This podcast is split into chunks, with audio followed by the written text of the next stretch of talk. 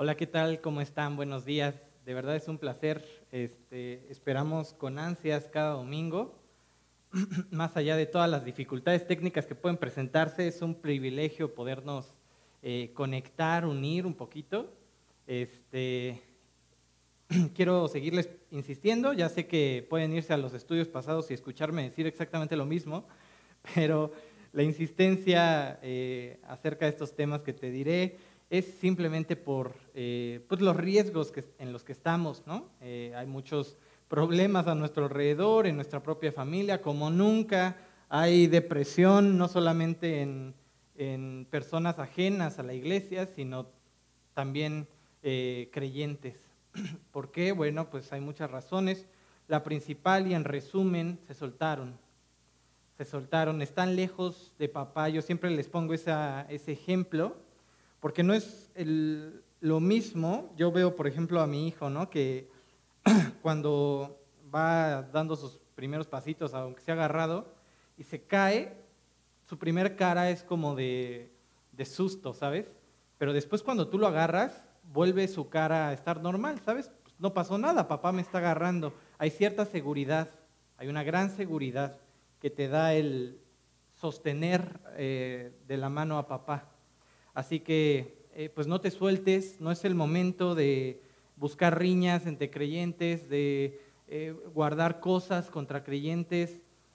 Deja tú si te saludaron, si te han hablado, si no, si el pastor, si lo que sea, no guardes nada. Vas a afectar muchísimo tu corazón si así lo haces, sobre todo en este tiempo de encierro, en donde estamos eh, un poco lejos eh, y te va a llevar a tomar decisiones equivocadas. La de menos o la, la, decisión, digamos, un poco no tan trascendental, y ahorita te explico por qué, será, pues me cambio a otro estudio, pues hay un buen en internet. Pero eso hablará de un corazón que se está soltando, que está guardando cosas, y a donde quiera que vaya, pues seguirá este, siendo inconstante. Así que guarden su corazón, no, no guarden nada. No sabes también cómo puedes llegar a dañar a otra persona. Estaba platicando con un joven que primero me hablaba bien feliz, diciéndome, oye, ¿qué crees que este, pues el pastor donde estoy pues no le sabe nada de tecnología y que me mandan el paquete a mí, ¿no? De lo que está la cuarentena y este, este tema de no podernos reunir, este, yo predicar y él estaba súper contento, ¿no? Ora mucho por mí, bla, bla, bla. Y unos días después me marca casi llorando diciendo, pues es que no sé qué pasa, pero ni siquiera, ya deja tú que ni siquiera me dicen pastor, ¿no? Eh, se fueron a ungir a quién sabe qué persona y ni me avisaron. Y yo le decía, uy, ¿no? Parece que Dios te consuela para que después consueles. Y yo le decía, mira, aprovecha este tiempo para que Dios trabaje en tu corazón, porque esta es obra de Dios.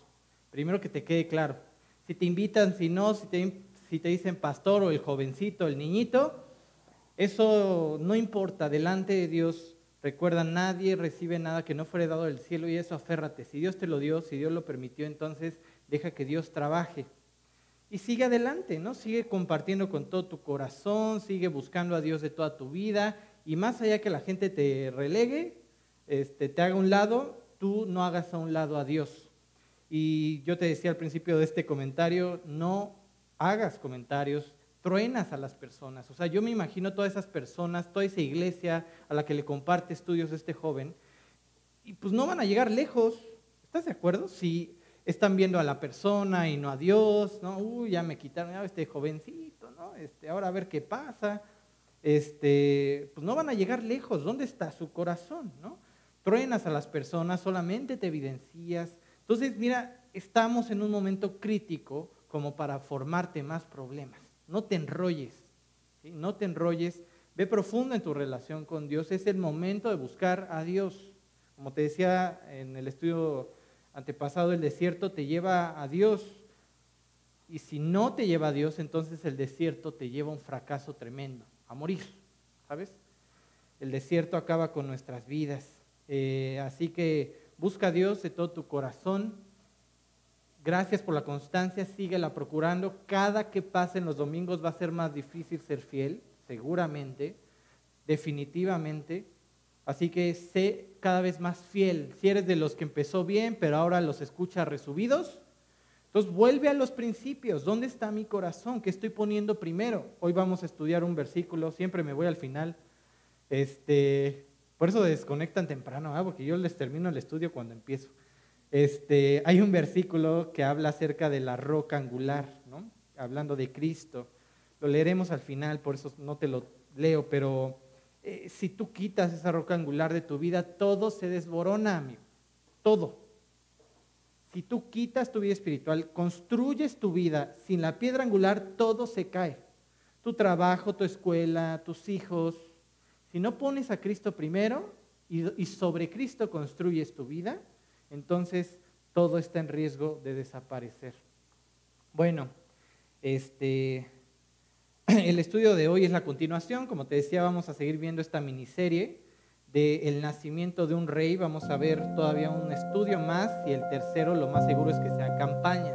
¿Cómo vamos a manejar las campañas? Van a ser, eh, vamos a buscar hacer ciertos videos especiales, ya después te comentaremos, que por cierto les tenemos que mandar un mensaje para que nos apoyen con esto.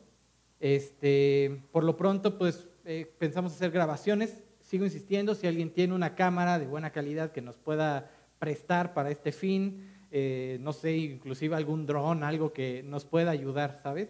Este, por favor, mándenos mensaje, lo vamos a necesitar. Y sobre todo sus oraciones, ¿no? Para ser un poco especial, van a ser, lo más seguro es que dos domingos, especiales, con mensaje especial, este, para que tú puedas mandárselo a tus conocidos, si es posible, junto con tu familia, ¿no? Juntarte con los tuyos y decirles, oigan, hoy los voy a poner a ver este, a, esto, a este barboncín y a Ale predicar, ¿no? Escúchenlo. Y ahora se van a manejar las campañas así. Ahora eh, dependemos mucho de lo que tú hagas para eh, mandar esta predicación a los demás, para tú juntarte con los que se pueda, todo con seguridad, ya sabes. No estoy formando rebeldes, solamente tú ve ahí este, lo que es seguro, confiamos en tu criterio. Este, así que ora mucho por esto, que Dios nos guíe, que cada detalle y cada mensaje sea eh, con un punch que pueda entrar a muchos corazones, que Dios pueda conquistar muchas vidas. el estudio pasado eh, comenzamos a, ver un poco acerca de, del nacimiento de Cristo.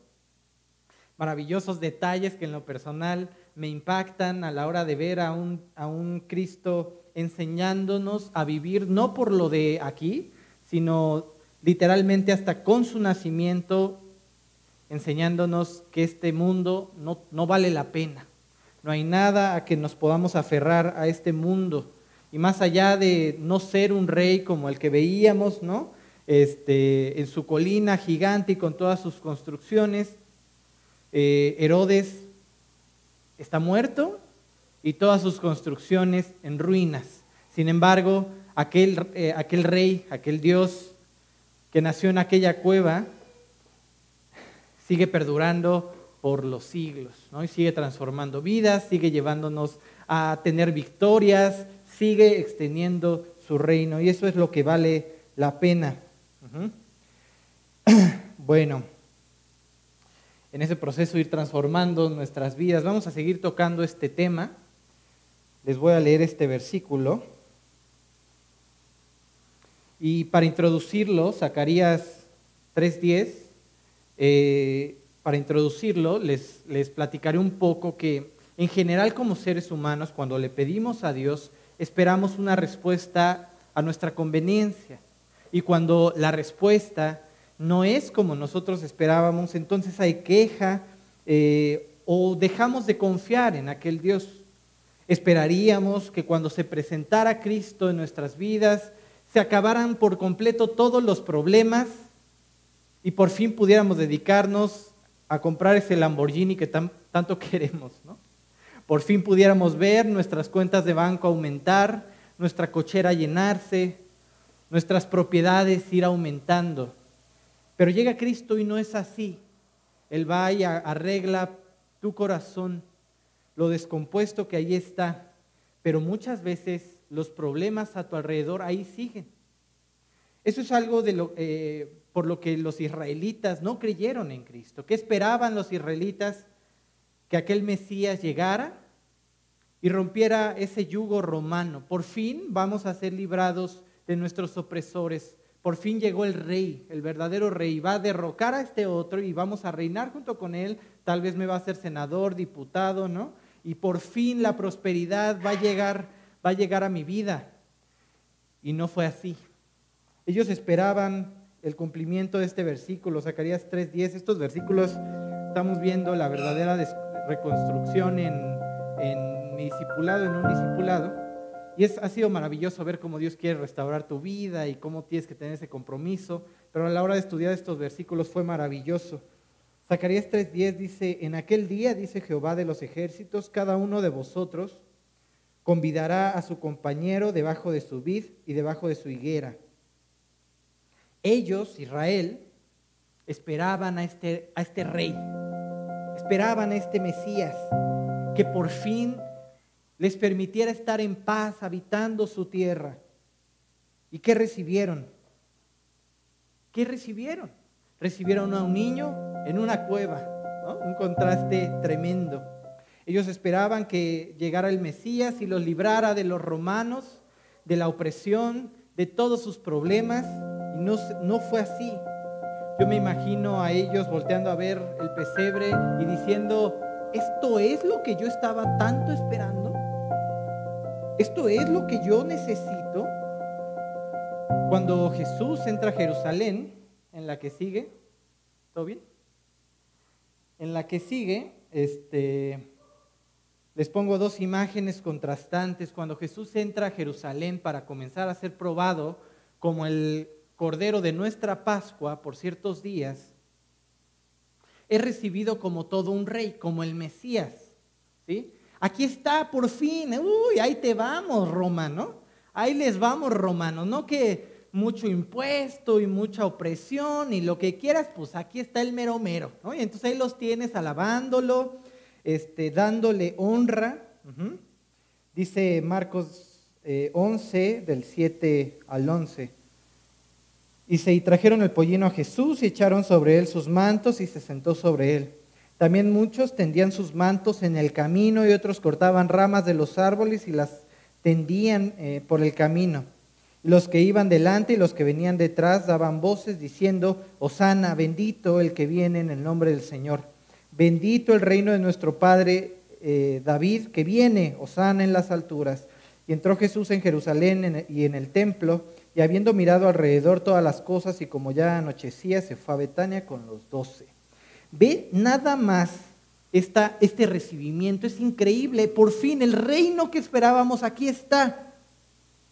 Y días después, esos mismos que tendían sus mantos y le alababan, lo estaban crucificando. Por eso te puse esas dos imágenes, ese contraste. ¿Por qué pasó esto? ¿Por qué pasó esto? Y esto pasa, no solamente, no, no solamente pasó con los israelitas, sino también pasa con nosotros. Imagínate una vida completamente eh, destruida. Y no solamente te imagines a alguien que no tiene a Cristo, piensa en el creyente, en el creyente que tiene mucho tiempo descuidando su vida espiritual, vienen las broncas y te consulta y, y como pastor le dices, ora, acércate a Dios, acércate a Cristo. ¿Te acuerdas de ese bebé que nació en la cueva? Acércate, murió por ti. Derramó todo para hacer todo en ti. Y entonces la respuesta de muchos es, ¿es en serio? ¿Esa es la respuesta que me das? Tales personas se murieron, ya perdí mi trabajo, no tienes, tienes idea de los problemas que tengo en la familia. ¿Esa es la respuesta que esperaban? No. Así que aún hoy en día siguen volteando a ver a Cristo como una idea loca a la que acercarse muchos. ¿Cómo puede ser mi única opción acercarme a alguien que ni siquiera vi y que tal vez está muerto, podrían pensar? En ese momento, tú tienes que ponerte a pensar en qué áreas de tu vida has, tomado tu vida en tus manos y con esas decisiones has mostrado al mundo que no crees en aquel que recibiste. Que también para ti suena absurdo voltear a ver ese niño y creer en lo que vino a hacer. Así que no es una idea vieja, no es una idea o este contraste no solamente fue en aquella época, sino que se sigue manifestando aún en nuestros días, aún en nuestros días. Bueno, Martín, en la que sigue te pongo un Coliseo Romano. Martín, ¿esto qué tiene que ver con la Navidad? Todo. Como empezaba el otro estudio y te decía en el otro estudio, me maravilla la Navidad porque más allá de festejar el nacimiento de Dios, del Hijo de Dios en aquella cueva, festejamos su propósito. Vino a morir por nosotros, a dar su vida en la cruz por nosotros. 33 años después estaría entregándose por ti y por mí. Hoy quiero invitarte a, celebrar, sí, la Navidad, pero no el nacimiento en aquella cueva. Quiero invitarte a celebrar el nacimiento de Cristo, pero en tu corazón. Porque ese fue su propósito. El propósito de aquel niño no solamente era nacer en aquella cueva para hacer un contraste, sino con su muerte poder nacer en tu corazón y en el mío. Martín, ¿cómo puedo entregarle mi vida a ese niño? Es más, bajo mi perspectiva, ese niño murió a los 33 años, está muerto. ¿Es así? En todo el estudio de hoy trataremos de ver a ese niño como rey, como un en un proceso maravilloso que más allá de las apariencias nos lleve a ver y a poner nuestra confianza en aquel Hijo de Dios. Aquí les pongo el coliseo en la que estábamos. Yo te aviso cuando le des. Este, el coliseo, imagínate lo difícil para los creyentes del primer siglo llegar con las personas a decirles, tengo la alternativa para tus broncas, cuate. Ya, ya no tienes que sufrir todo el tiempo. Hay una salida. Alguien murió por nosotros. ¿Quién? Cuéntame, ¿no? Cuéntame quién. Cristo. Ah, el que acaban de crucificar. El que murió. ¿Ves el Coliseo? El Coliseo es resultado de la conquista a, los de Israel y se construyó con el botín de guerra. O sea, ahí me está diciendo que Roma triunfó sobre el Dios de Israel. ¿Te imaginas lo complejo para aquella iglesia del primer siglo explicar que en ese niño que después murió por nosotros estaba nuestra esperanza? Es el mismo obstáculo al que nos enfrentamos hoy en día. El que la gente llegue contigo y te diga, mis alternativas son más grandes, mis alternativas son las correctas, mis dioses son más grandes que el tuyo. Pero a través del estudio de hoy, veremos cómo no solamente Cristo confronta el rey, el reino de, aquel momento, el reino de la tierra en, general, el gobierno del diablo, sino que también va demostrando su soberanía, su deidad a través de su vida. Vamos a empezar a leer Lucas 2 del 1 al 6 para ver un detalle. Dice, aconteció en aquellos días, ahora sí en la que sigue, que se promulgó un edicto de parte de Augusto César, que todo el mundo fuese empadronado. Este primer censo se hizo eh, siendo Sirenio, gobernador de Siria, e iban todos para ser empadronados, cada uno a su ciudad, y Josué eh, subió a Galilea, de la ciudad de Nazaret a Judea, a la ciudad de David, que se llama Belén, por cuanto era de la casa de la familia de David, para ser empadronado con María, su mujer, desposado con él, la cual estaba encinta, y aconteció que estando en ellos allí, cumplió los días de su alumbramiento. Y ahí tienes de nuevo otra cámara bajo el mismo alumbramiento, ahora la cámara de Lucas. Pero, como lo estudiamos en el estudio pasado, Dios cuando tiene a bien darte detalles quién estaba reinando, en qué lugar, lo hace con un propósito. Y aquí te dice que nació en los días de Augusto César. Aquí te puse al fondo el foro de Augusto. Este es otro Herodes el Grande, ¿sabes? Pues digo, aún más grande inclusive que Herodes. este cuate tenía sus construcciones tremendas, ahí tú puedes ver el foro de, Augusto, de Augusto César, increíble, cuando tú viajas a Roma, aún puedes ver el suelo cubierto de mármol en algunas partes, ¿no? Y son estructuras completamente increíbles, eh, asombrosas. Esta historia ya te la había contado, pero sirve para ubicarnos por qué Dios menciona a Augusto César. Él tenía un padre que se llamaba Julio César, él quería ser el primer emperador romano, pero eh, Casio y Bruto este, querían eh, otro tipo de gobierno, una república. Y entonces se unen contra Julio César y lo matan. Después el hijo de Julio César, que se llamaba Octaviano, que vino a ser Augusto César después, se levanta a vengar a su padre, acaba con, eh, eh, con Caso y Bruto, y entonces eh, se convierte en emperador romano. ¿Ok? Desde ese momento, este Octaviano, Julio César, digo Augusto César, comienza una carrera de, de autodeificación de que la gente lo reconociera como su Dios. ¿Cómo hago eso? Ya sé, vamos a hacer de mi padre un Dios. Entonces, si yo hago de mi padre Julio César un Dios, entonces yo voy a ser el hijo de Dios, es decir, un Dios. Y entonces en alguna de las celebraciones de, de Julio César pasa un cometa. Y entonces la gente que estaba en ese momento toma esa señal como para entender que Julio César había ascendido con los dioses y se había sentado con los dioses, es decir, ahora era un dios. Y a partir de ahí, Augusto César comienza a, decirse, a autoproclamarse el Hijo de Dios. Como lo hacía a través de todas sus, sus construcciones, figuras, en la moneda, pero había una forma muy especial que él retomó de la antigüedad eh, de los griegos y se llama, eh, es, una, ¿haz de cuenta un desfile? que se llamaba el triunfo. En la antigüedad, cuando los, eh, los guerreros tenían una victoria, desfilaban por la vía sacra, que es toda la mitad de Roma, pasa por todo el centro de Roma, desfilaban por toda la vía sacra y toda la gente los aplaudía y les, los admiraba. Pero Augusto César toma esa eh, representación para solamente los emperadores y como para ser un ejemplo de su deidad, para que todos lo alabaran como su Dios.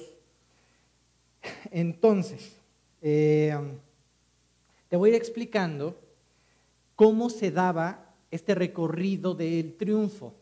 Toda la gente gritaba, triunfo, triunfe, ¿no? Triunfe, algo así es en latín. Este, y, es en ese momento como vamos a empezar a hacer un contraste con aquel niño que se decía ser el hijo de Dios y que era el hijo de Dios y también hijo de un rey. Les voy a leer un versículo que es 2 de Corintios, este no viene aquí. 2.14 dice, mas a Dios gracias, el cual nos lleva siempre en triunfo en Cristo Jesús y por medio de nosotros manifiesta en todo lugar el olor de su conocimiento. ¿Por qué te leí este versículo? Pablo utiliza por lo menos dos veces el término de esta celebración de triunfo para referirse a Cristo. Esta es una. Cuando dice que tenemos siempre el triunfo en Cristo Jesús, se está refiriendo a esa celebración, está haciendo una comparación y por eso lo vamos a utilizar hoy en nuestro ejemplo. ¿Ok? Bueno. En la que sigue te voy explicando más o menos eh, de qué se trataba. Ya te expliqué que era una celebración un poco antigua desde los griegos, pero que la toma Augusto César para deificarse aún más, para parecer un dios delante de las personas.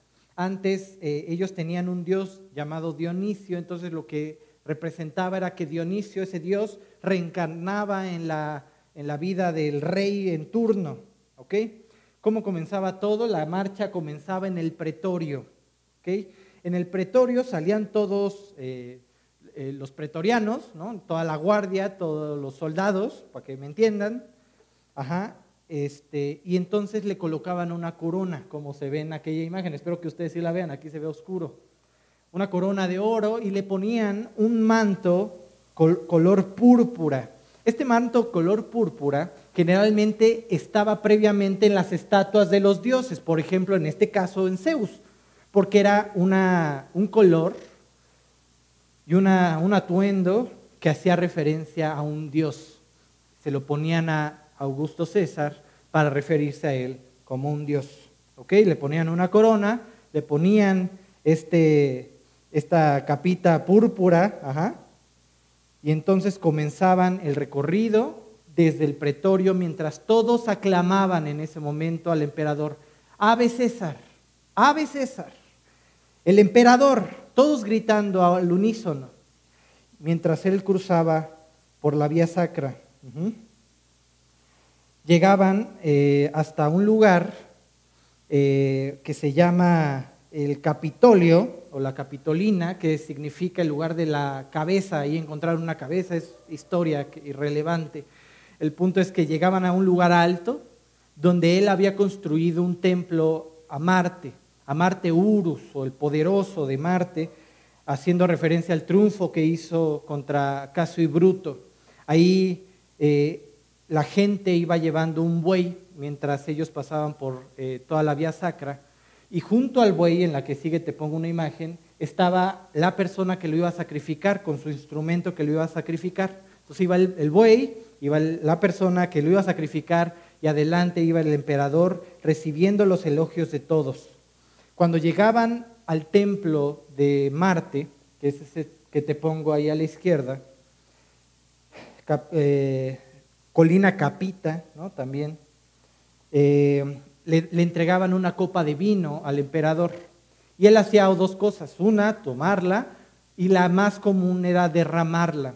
Y eso hacía referencia a voy a dar mi vida por ustedes, por todos ustedes. Derramaba el vino a tierra y entonces eh, les decía, yo como su Dios voy a dar la vida por ustedes. ¿Ok? Bueno, seguimos avanzando. Lo que hacían después era sacrificar al toro, lo quemaban y toda su sangre era derramada al suelo. Mientras todo esto pasaba, la gente seguía vituperando al, emperador. En ese momento él subía las escaleras del templo a, Marte,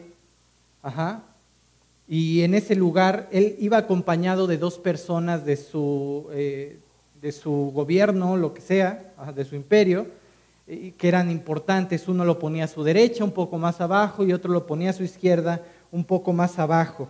Y en ese momento, de nuevo, se presentaba delante de las personas como su Dios, alábenme, ¿no? Y todos empezaban, ave César, ave César. Así era la, la procesión triunfal del emperador. Ok, bueno, vamos a hacer el contraste. Vamos a Marcos 15, del 7 al 15 al 16 mejor. Marcos 15 del 7 al 16. ¿Dónde comenzaba todo? ¿Se acuerdan? Espero que me contesten en casita. Todo comenzaba en el pretorio, ¿se acuerdan? Ok, dice. 7. y había uno que se llamaba Barrabás, preso con sus compañeros en motín, que había cometido homicidio en una revuelta y viniendo a la multitud, comenzó a pedir que hiciese como siempre les había hecho, que les liberaba a un preso por cuestiones de la Pascua. ¿no? Y Pilato les respondió diciendo, ¿quieres que os suelte al rey de los judíos? Porque conocía que por envidia le habían entregado, se refiere a Cristo, le habían entregado los principales sacerdotes. Mas los principales sacerdotes incitaron a la multitud para que le soltara, eh, eh, soltase a Barrabás. Respondiendo Pilato le dijo, otra vez, ¿Qué pues queréis que haga del que llamás rey de los judíos? Y ellos volvieron a dar voces, crucifícale. Pilato les decía, pues qué mal ha hecho. Pero ellos gritaban aún más, crucifícale. Y Pilato, eh, queriendo satisfacer al pueblo, le soltó a Barrabás y entregó a Jesús después de azotarle para que fuese crucificado. Y aquí viene lo interesante. Entonces los sacerdotes le llevaron dentro del atrio, esto es, al peretorio, y convocaron a toda la compañía. Ahí tienes el comienzo de la procesión de un rey. En la que sigue, ¿se acuerdan lo que seguía? ¿Qué seguía? Después de que el emperador salía al, pretorio, le daban una corona y le daban un manto púrpura. Dice Marcos del 15, del 17 al 19. El 17 dice, y le vistieron de púrpura y poniéndole una corona tejida de espinas. ¿Qué pasaba después? La gente lo aclamaba. Ave César, Ave César. 18 y 19, comenzaron luego a saludarle, salve, rey de los, de los judíos. Y le golpearon en la cabeza con una caña, le escupían, puestos de rodillas, y le hacían reverencia. Sigue la procesión del rey. Luego, dice toda esta procesión, que alguien llevaba un toro y alguien al lado de él el instrumento con que sacrificarían ese toro. Marcos 15 del 20 al 21 en la que sigue, dice, después de haberle escarnecido, le desnudaron la púrpura y le pusieron sus propios vestidos y le sacaron para crucificarle. Y obligaron a uno que pasaba, Simón de Sirene, padre de Alejandro y de Rufo, que venía del campo, a que llevase la cruz. Ahí va el buey que va a ser sacrificado y ahí va el que trae el instrumento para su sacrificio. En la que sigue Marcos 15, del 22 al 23. Llegaban a un lugar alto, ¿te acuerdas? La colina de la cabeza, ahí donde estaba el templo a Marte. Llegaban a un lugar alto y entonces hacía el sacrificio. Y dice Marcos 15, del 22 al 23 y le llevaron a un lugar llamado Gólgota, que traducido es lugar de la calavera. Y ahí te pongo la imagen en tiempo actual. Luego daban vino al emperador. ¿Qué hacía el emperador? Lo derramaba, no lo tomaba para decirle al pueblo, voy a dar mi vida por ustedes. Y dice el 23, y le dieron a beber vino mezclado con mirra, mas él no lo tomó. En la que sigue, dice Marcos 15, del 24 al 25. ¿Qué pasaba después de que el, emperador rechazaba el vino? Era sacrificado el buey o el toro, dice el 24. Cuando lo hubieron crucificado, repartieron entre sí sus vestidos, echando suerte sobre ellos para ver, para ver qué se llevaría cada uno. Es la hora tercera cuando le crucificaron. ¿Qué pasaba después? El César subía las escaleras del templo a Marte, con uno a su derecha y con otro a su izquierda, el 27. Crucificaron también con él dos ladrones, uno a su derecha y otro a su izquierda. ¿Qué pasaba después de que él subía las escaleras del templo a Marte? Todos le aclamaban, Ave César, el emperador. Versículo 29 al 32. Y los que pasaban le injuriaban, meneando la cabeza y diciendo, va Tú que derribas el templo de Dios y en tres días lo reedificas, sálvate a ti mismo, desciende de la cruz. Y de esta manera también los principales sacerdotes, escarneciendo, se decían uno a otro con los escribas, a otro salvó, a sí mismo no puede salvar. El Cristo, Rey de Israel, descienda ahora de la cruz para que veamos y creamos. También los que estaban crucificados con él le injuriaban. ¿Qué pasaba después de que el emperador subía? Las personas esperaban una señal de la naturaleza, de a su alrededor, para confirmar la deidad de aquel emperador. En algún momento, como te decía, pasó un cometa. Ah, es Dios entonces Julio César. En algún otro momento volaron aves y para ellos era una representación, una confirmación de lo que estaba pasando. Versículo Marcos 15, eh, 33 y Mateo 27, 51. Cuando vino la hora sexta, hubo tinieblas sobre toda la tierra hasta la hora novena. Mateo 27, 51. Y aquí el velo del templo se rasgó en dos, de arriba a abajo.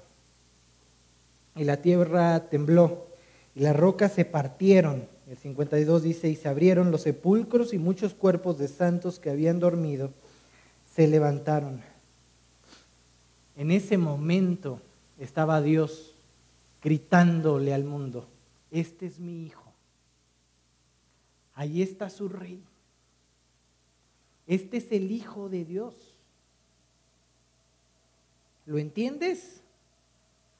Entiende lo que estaba pasando, no solamente estaba confrontando el reino de ese momento, sino que te está diciendo esto no es una derrota. Esto es el triunfo. Este es un gran triunfo. ¿Cómo se llamaba toda la procesión? El triunfo. Estábamos festejando que el Hijo de Dios triunfó. Esto también es un triunfo. Martín, ¿qué tiene que ver el nacimiento de un rey con su muerte? Este es el propósito de aquel rey. ¿Triunfo de qué? ¿Triunfo con quién? ¿A quién? Ahí sigue Roma. O ahí siguió Roma. O aquí siguen mis problemas. ¿Triunfo por qué? Yo esperaba un rey que viniera a gobernar, que cambiara todo mi panorama. Yo esperaba que ese niño de aquella cueva quitara todos mis problemas en un instante, que jamás volviera a sufrir. Pero no fue así.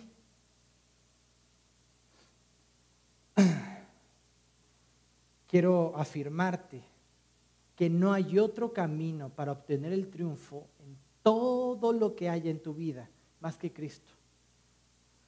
Si tú quieres llegar a un momento, a ese versículo de Zacarías 3:10, donde decía que estábamos estás en paz debajo de tu viña, de tu higuera, disfrutando tu vida. Si tú quieres llegar a ese punto, no te puedes saltar el versículo 9 de Zacarías. ¿Cómo que es un triunfo, Martín? Era necesario que el Hijo del Hombre padeciese una vez y por todos y para siempre.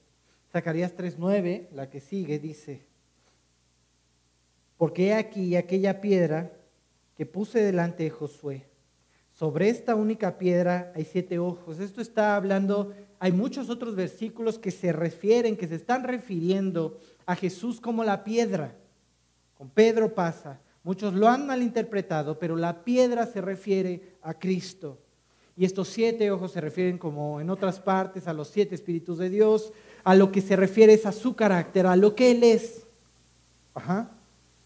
Y aquí yo grabaré su, su escultura, dice Jehová de los ejércitos y quitaré el pecado de la tierra en un día.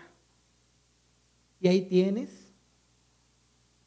a Cristo desfilando en su triunfo para quitar el pecado de todos nosotros, para pagar el pecado de todos nosotros en un día.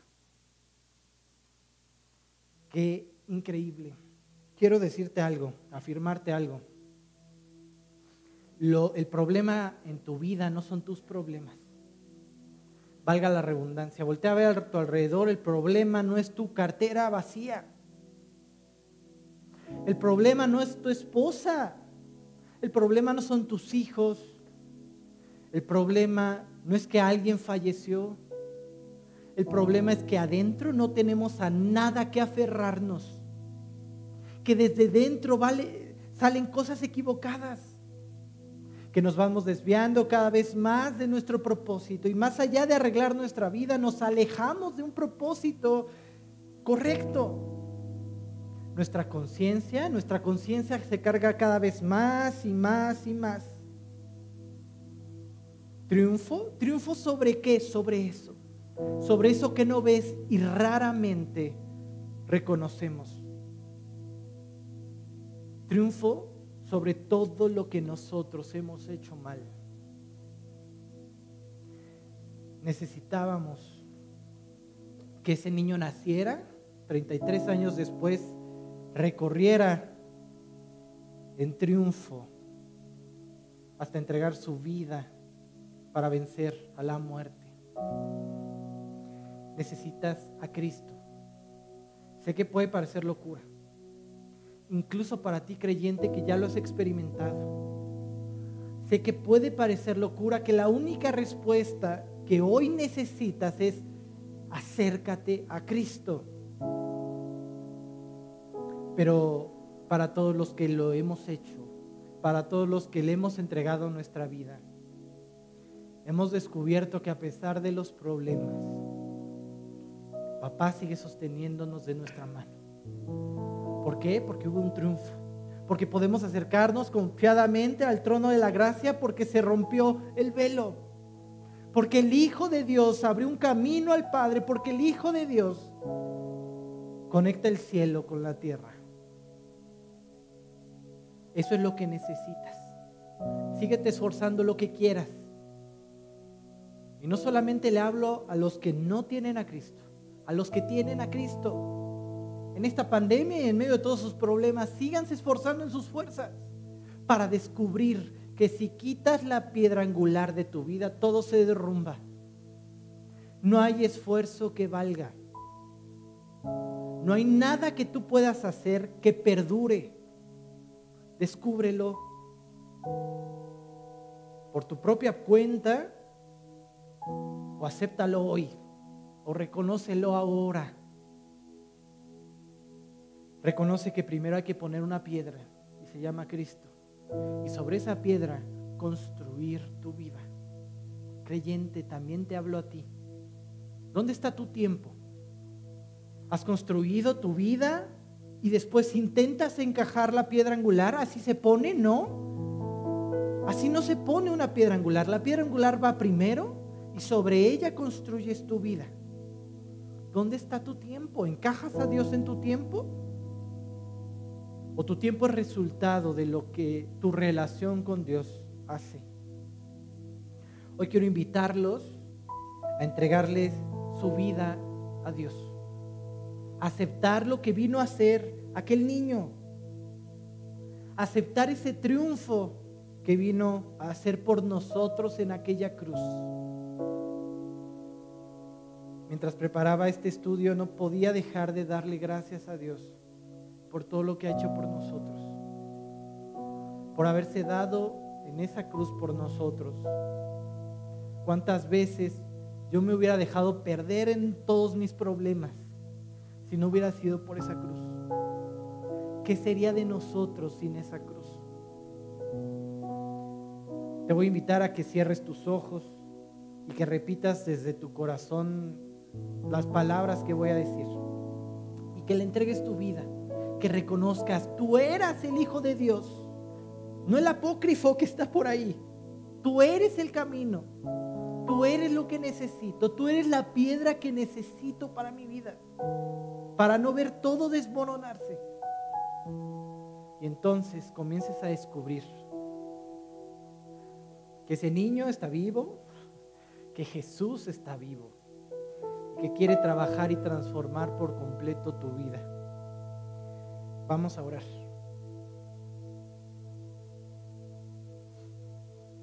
Dios, cuántas cosas me han engañado a lo largo de mi vida. Cuántas veces yo mismo me he engañado, tratándome de decir que todo está bien, que todo va a estar bien, pero todo empeora. ¿Cuántas veces me he dicho a mí mismo que dejaré algo que está mal y no lo dejo? Lo mantengo y es más, crece. Dios, hoy quiero reconocer delante de ti que estoy quebrado. Hoy quiero reconocer delante de ti que no puedo más, Dios, que mi esfuerzo no es suficiente. Y quiero reconocer que en aquella cruz hubo un triunfo increíble, maravilloso, sobre lo que yo soy, sobre mi pecado, sobre la muerte que produce mi pecado. Quiero aceptar ese pago Cristo hizo en la cruz por mí. Quiero reconocerlo como mi rey, como el Hijo de Dios, como mi Salvador, como el único que me puede sacar adelante. Dios, transforma mi vida. Llévame a vivir por ti y para ti. Llévame a comprobar, Dios, que estás vivo, Cristo. Llévame a comprobar que estás vivo y trabajas en mi vida. Transfórmalo todo. Y ahora, Dios, contigo en mi corazón, no permitas que me suelte. Nunca, nunca, Dios. No permitas que nunca olvide que aquel triunfo puede manifestarse en mi vida todos los días. Sobre cualquier cosa que esté pasando, cualquier problema. El problema no es mi alrededor, las personas. El problema soy yo y está en mi corazón. No permitas que me suelte una vez más. Permite que siempre, Dios, permite que siempre Cristo sea la piedra angular de mi vida que sobre ella Dios construya todo en mi vida, que tu propósito se manifieste en mí. Cuántas gracias por amarnos de esa forma. Gracias por haberte entregado por nosotros. Y gracias por hoy, Dios, caminar la vida de nuestro lado. Sosteniéndonos de la mano, Dios. Llevándonos en medio de tinieblas, de problemas. A estar confiados de que tú tienes el control. Dios, todo esto solamente por Cristo Jesús y para tu gloria. Amén. Los quiero mucho, que Dios los bendiga.